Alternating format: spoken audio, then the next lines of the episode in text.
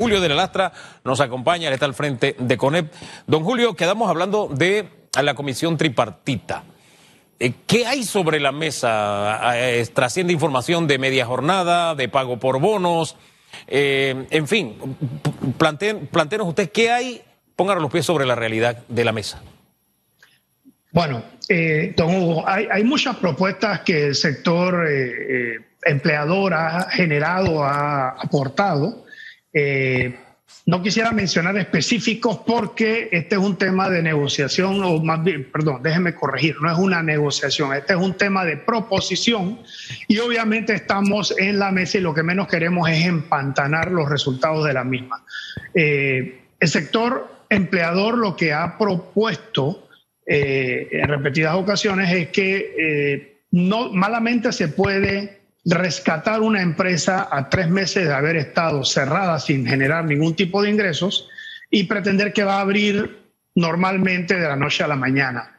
Eh, nosotros estamos claros en que posiblemente si una empresa, como ejemplo, tenía 10 colaboradores, al principio solamente va a poder laborar o empezar a trabajar con tres colaboradores. Posiblemente ni siquiera la jornada completa de ocho horas puedan llevar a cabo, entonces necesitará trabajar cuatro horas. Eso sí, responsablemente siempre eh, llegaremos al punto eh, fundamental. La hora que se trabaje es la hora que se paga. Y esto lo quiero rescatar porque hubieron comentarios sumamente sensacionalistas y malintencionados donde decían que el sector empleador había sugerido que el trabajador trabajara por ocho horas, que fuera su jornada, pero se le pagara por cuatro. No hay nada más lejos de la realidad. Es absurdo, es mezquino, es realmente inconcebible que esto hay, en este pleno siglo donde no hay esclavitud, estemos siquiera pensando en que eso se está dando. Y es, y es lastimoso. Pero volvemos al tema fundamental. Ahí hemos estado hablando de mucho y ponemos muchos ejemplos. Por ejemplo, un hotel que tenía, por decirle algo, 100 habitaciones. Y de esas 100 habitaciones viene, su bloque de apertura, abren. ¿Ustedes creen que realmente ese hotel va a poder tener eh, de la noche a la mañana las 100 habitaciones ocupadas? Por supuesto que no. El turismo va a, va demorar en recuperarse, depende también de la oferta país, depende de qué se han hecho en otros países, la capacidad o la posibilidad de viaje, etcétera. Entonces, ahí es donde nosotros decimos que hay que tener obviamente condiciones muy particulares flexibles para efectos de asegurarnos que esos negocios no vayan a la quiebra. Y esto es extremadamente sencillo. Esto eh, yo creo que todo el mundo eh, va a estar claro en, en los ejemplos y en el tema. No podemos pretender, obviamente, que haya plazas de trabajo si no existe empleo. Nosotros estamos tratando de que la empresa privada se robustezca, que se solidice, que realmente pueda seguir con sus operaciones tal y cual eh, venían, obviamente va a haber una merma, pero tal y cual se venían viendo y que por ende se preserven la mayor cantidad de plazas de trabajo. Eso es el destino claro y evidente que debemos seguir. Y en ese proyecto de reconstrucción nacional que hoy en día no podemos darnos el lujo de tener detractores, sino todos que estemos remando en la misma dirección, es que estamos solicitando respetuosamente que todos, por favor, eh, miramos nuestras expectativas y veamos que real y genuinamente la única forma de nosotros preservar las finanzas, la economía, es mediante la hacer más robustas las empresas y por ende preservar las plazas de trabajo para que ese panameño pueda seguir devengando sus ingresos. Eh, así que nosotros ponderamos eso. Eh, por supuesto que en toda mesa eh, donde hay un diálogo, el diálogo puede ser hasta cierto punto a veces de una sola vía, pero yo creo que en términos generales el sector laboral, el sector empleador han llegado a puntos concretos de consenso. Eh, estamos ya escasas menos de dos semanas para nosotros tener y cumplir con la entrega formal de propuestas Y vuelvo y repito este tema y lo quiero recalcar. Esto no se trata de una negociación. El sector privado no está tratando de negociar esto con nadie. Nosotros estamos simplemente aportando cuáles son las realidades de los negocios. Esto no es una negociación de salario mínimo, no es una negociación de convención colectiva. Nosotros simplemente estamos tratando de apostar a la supervivencia de todas las empresas, micro, pequeñas, micro, pequeñas, medianas y grandes empresas que hay en Panamá. Esta lucha de casta, esta lucha social que se ha generado, que es típicamente, desafortunadamente, el esquema y el estilo que se utilizan, es realmente inconveniente, es incierto cuando hablan me entretiene cuando hablan de, los, de la danza de los millones de las empresas. Eh, si uno ve el tejido empresarial como está compuesto, más del 87% son micro, pequeñas y medianas empresas. 87%. Eso solamente te dice que queda un 13% de lo que llamaríamos grandes empresas. De ese 87%, y nosotros tenemos eh, como miembro muy valioso a un PYME, la Unión Nacional de Pequeñas, de Micro, Pequeñas y Medianas Empresas, eh, podemos ver que entonces el tejido de ese 87% estamos hablando de un 70% de microempresas, un 25% eh, que son pequeñas y solamente un 5% medianas. Ahí usted se puede, ahí podemos dimensionar el impacto que va a tener todo este esquema en cuanto a, a la fórmula evidente si nosotros no podemos rescatar las empresas, que ellas puedan seguir operando, subsistiendo, no vamos a poder obviamente rescatar la mayor cantidad de plazas de trabajo, que es lo que nos hemos puesto como un norte. Y queremos definitivamente que se rescaten la mayor cantidad de plazas de trabajo. Eso conduce a la paz social. Queremos un entorno donde todos podamos trabajar decentemente, contribuir eficientemente al Estado y obviamente eh, contribuir a nuestra sociedad. Así que nosotros estamos muy claros en el tema. Eh, a veces hay consenso, a veces no hay consenso en diferentes temas.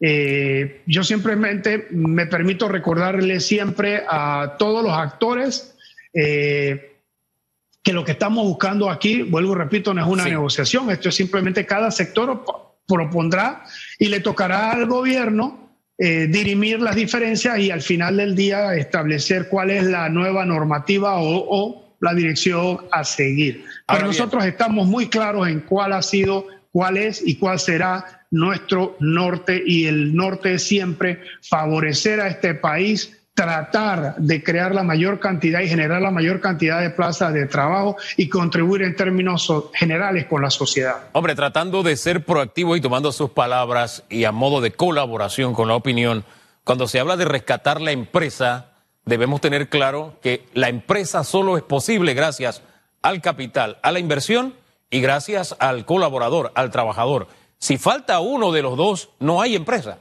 Si se le rescata a la empresa, estamos hablando del rescate de esos dos pilares o esas dos columnas, que son los que hacen posible empresa. Lo hago, lo digo porque usted dijo que lucha de clase. Bueno, hay algunos que quieren sembrar la lucha de clase, pero en la medida en que demos estos mensajes con la claridad necesaria, que al hablar de empresa no hablamos de empresarios nada más, sino también de colaboradores, se diluye un poco esa diferencia o lucha intestina que muchos quieren provocar entre panameños y que eso sí no nos llevaría a ningún buen puerto, don Julio.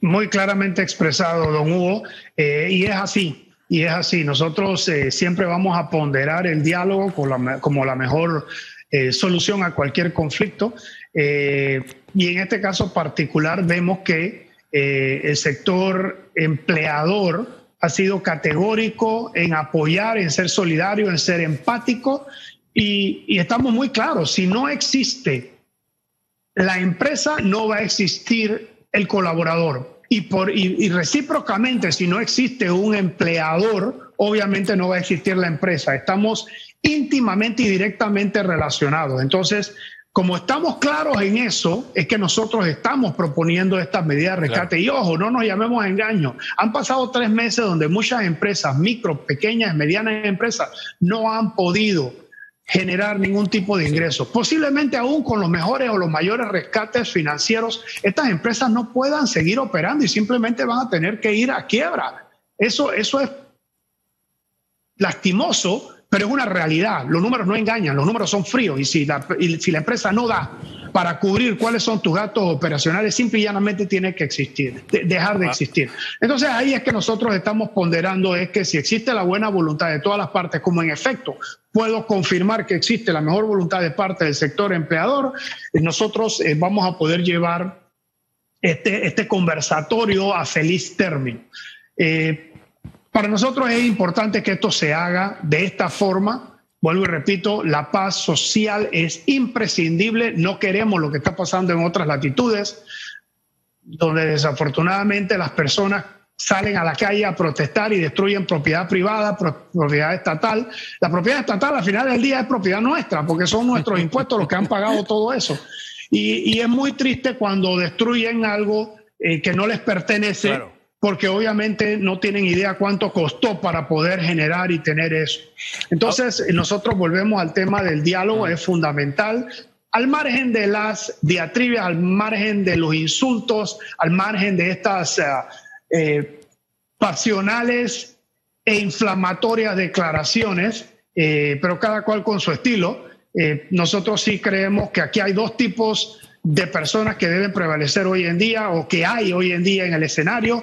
La primera es obviamente propositiva, proactiva, eh, contributiva, positiva, y la segunda es destructiva, la que crea caos, la que genera crisis. Nosotros estamos ubicados en la primera y estamos invitando respetuosamente a que todos los panameños nos unamos en esa misma línea de pensamiento y seamos los que realmente contribuyamos al rescate de nuestras finanzas, de nuestra economía, de nuestra paz social, de nuestra salud y eh, creemos que estamos eh, por lo menos eh, haciendo lo propio y es lo que se espera de parte de un sector empresarial responsable, serio, comprometido. Y volvemos al punto fundamental, y yo recalco mucho esto. El real empresario no está pensando en el negocio que me hago hoy para generar algo más de dinero. No, el real empresario es el que crea valor, el que crea empresas, el que contribuye a sociedad, el que cree en sus colaboradores. Repito la palabra colaboradores mucho, porque es el que colabora con la empresa, el que siente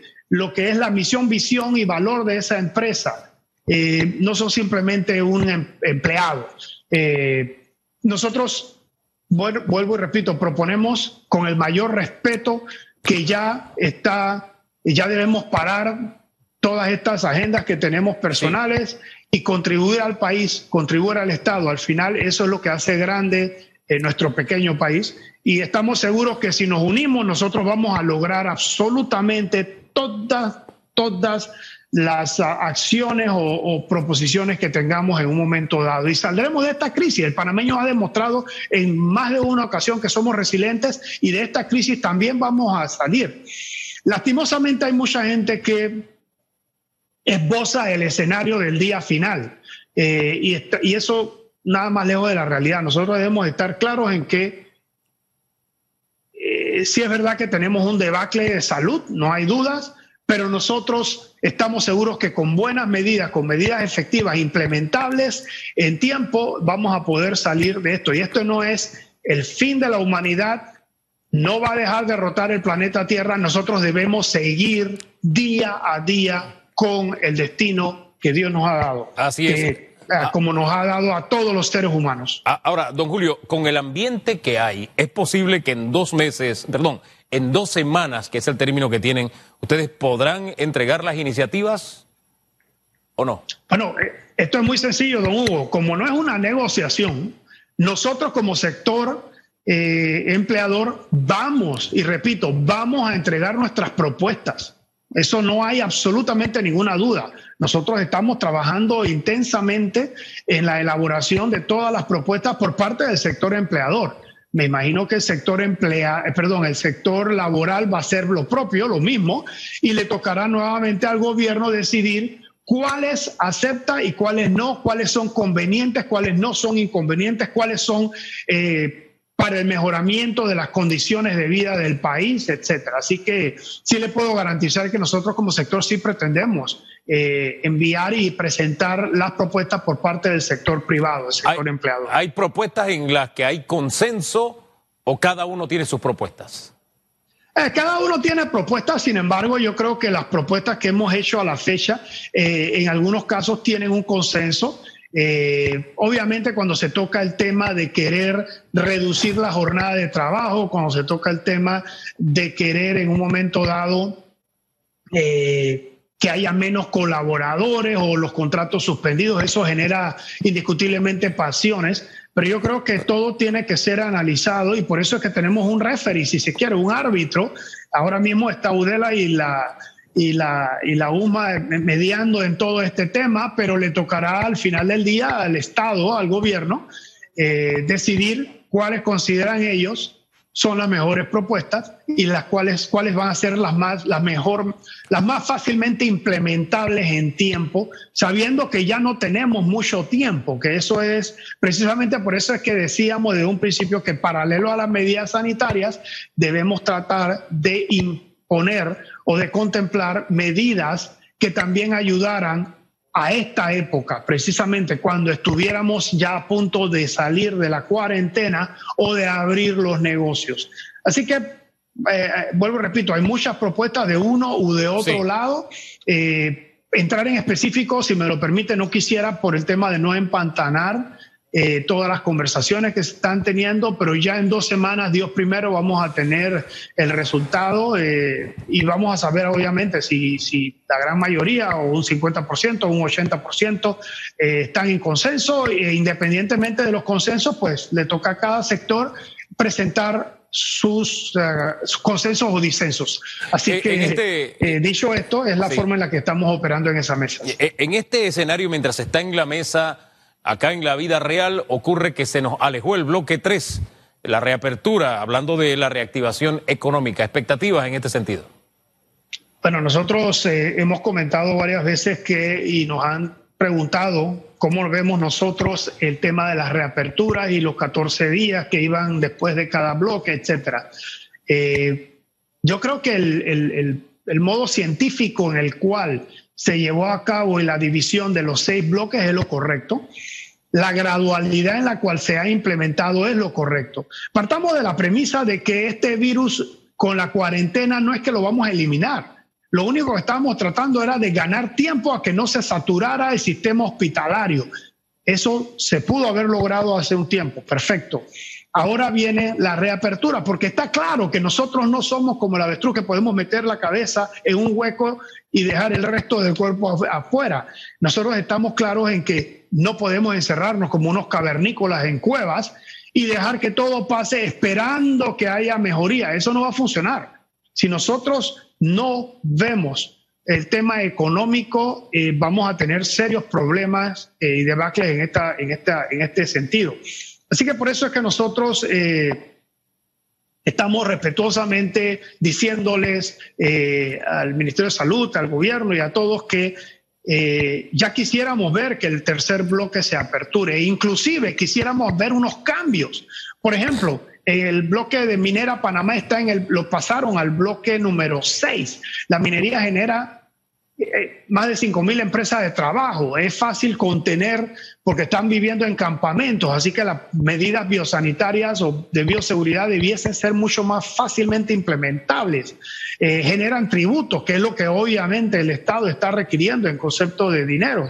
Entonces, eh, estábamos sugiriendo, si ya la construcción entra en el bloque 3, ¿por qué no podemos pasar del bloque 6 a minera al bloque número 3? De igual forma, vemos que hay permisos en el bloque, creo que cuatro, en el tema de restaurantes. Eh, sin embargo, restaurantes, bares eh, y discotecas, pues los dejan en otro término. Oiga, restaurantes, bar o restaurantes solamente es exactamente igual. Tienen una cocina donde están sirviendo alimentos. Ellos deben eh, abrir en paralelo, no hay por qué discriminarlos. Y posiblemente esta, estas divisiones se dieron por no dominar un poco el tema de la configuración de los diferentes negocios, pero hay que estar claros en algo. Cada negocio tiene sus realidades muy diferentes unas a las otras y yo creo que hay que ponderarlas. Ojalá el bloque 3 abra lo más pronto posible. Ya estamos viendo resultados y las personas que les gusta la matemática y, y los cuadros económicos se darán cuenta de que habiendo aperturado el bloque 2, los resultados de incremento no tienen nada que ver realmente con la apertura de la cuarentena, que después echamos para atrás.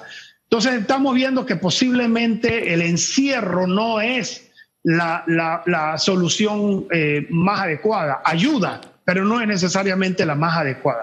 Así que eh, en pro de esa sanidad mental, en pro de esa sanidad física, en pro de esa sanidad social, eh, nosotros sí quisiéramos ver cómo se eh, acelera un poco más los bloques, la apertura de los bloques y estamos anticipando el bloque 3, que es como que dice la mitad de todo del escenario y entonces una vez eso haga, pues obviamente tomando siempre las medidas biosanitarias que se han dicho a cansancio. Ahora, ojo, también no nos llamemos a engaño. Aquí estamos diciendo que hay que tener, lavarse las manos eh, varias veces al día, etcétera. ¿Qué hacen aquellas comunidades que no tienen acceso al agua? Por Dios, o sea, eh, esto es esto es una tradición en términos. Eh, y también de nada sirve que una persona vaya a su empresa a trabajar y ahí tenga las medidas biosanitarias y cuando llega a su casa no puede desafortunadamente seguir los protocolos porque no tiene acceso a agua. Entonces, eh, yo creo que hay que evaluar todo este tipo de situaciones y esto es una lección que nos enseña a futuro. Nosotros tuvimos oportunidades de oro que desperdiciamos. Nosotros tuvimos la oportunidad de tener todas nuestras comunidades o la gran parte de nuestras comunidades con acceso al agua. Eh, tuvimos la oportunidad de tener mayores y mejores hospitales. Desperdiciamos esa oportunidad. Pero nunca es tarde. Comencemos a hacerlo ahora y veamos que posiblemente, según los científicos, esta no va a ser la primera de las pandemias que vienen en los próximos años. Así que yo diría que estamos a tiempo para que nos preparemos realmente para lo que puede venir a futuro. A propósito de prepararnos, Asamblea Nacional, hoy va al Pleno el tema del veto presidencial, la ley de moratoria, también su punto de vista respecto a este tema. Bueno, yo creo que los diputados están haciendo lo que les compete por ley y lo que ellos consideran es lo correcto. Yo no tengo la menor duda eh, dándoles el voto de confianza de que están tratando de mejorar las condiciones eh, del ciudadano, de aquella persona y, con esto demuestran empatía con, ella, con aquella persona que en un momento dado ha perdido su plaza de trabajo, su empleo o su empresa. Eh, dicho esto, yo también tengo que ponderar que posiblemente aquí haya un tema de mala comunicación. Cuando recién salieron, salió el primer acuerdo de firma entre la asociación bancaria y luego vino el segundo, yo en lo personal entendía que primero se dejaba correr hasta el 30 de junio el primer acuerdo en términos de tiempo, en términos de, cronogramas, y posteriormente se firmaba o se aplicaba a la segunda condonación, no condonación, a la segunda moratoria que iba a ser de julio primero a diciembre 31. Eso es lo que yo entendí, pero obviamente no fue lo que entendieron muchísimas personas y, el mea culpa es que posiblemente no se comunicó adecuadamente. Eh, yo no creo en satanizar a los bancos. Los bancos han demostrado una y otra vez, lo demostraron en el 89 cuando tuvimos este debacle social terrible producto de la dictadura y posteriormente eh, a lo largo de todos nuestros años, lo, cual, lo que posicionó a Panamá en el país de hoy en día fue precisamente a través de una banca sólida, robusta, resiliente, contributiva. Entonces, eh, yo no creo que es correcto satanizarlo ni, ni, ni, utilizar eh, epítetos contra ellos. Muy por el contrario, pidan las aclaraciones, que estoy seguro que podrán y sabrán darlas, y en base a eso entonces establecer vuelvo y repito el, tema fundamental en base a su pregunta. La Asamblea está haciendo lo que supuestamente deben hacer, este, que es mejorar o velar por la seguridad de todos los panameños. Yo creo que eso, en ese sentido, está bien lo que están haciendo de acuerdo al, eh, lo que están promoviendo de acuerdo al decreto 287, siempre y cuando obviamente todo sea producto de moratoria, no condonación. Entendamos que no podemos pedir como país que somos, que no se paguen, que haya borrón y cuenta nueva y que las deudas pasadas se eliminan. Eso, eso no tiene mucho, realmente mucho asidero lógico. Eh, pero volvemos al tema, vamos a respetar eh, lo que está solicitando la Asamblea. Eh, estamos esperando que todos lo estén haciendo con, con buena fe. lo único que a veces, pues sí, obviamente los, los, discursos y todas estas pasiones se inflaman y entonces, pues, cuando, cuando hay conflictos de esta naturaleza es muy fácil que las personas pierdan la cordura y comiencen a insultar a otros. Yo creo que no sé, para bailar tango se necesitan dos, así que yo lo que sugiero es que, que se mantengan al margen, simplemente el que más grita no es el que tiene la razón, simplemente decir las cosas tal y cual son, como la ven, y que la otra parte sea la que pueda explicar clara y efectivamente su posición. Gracias, don Julio, por sus puntos de vista siempre orientadores. Hasta la próxima. Como no, hasta la próxima, don Hugo. Muchas gracias.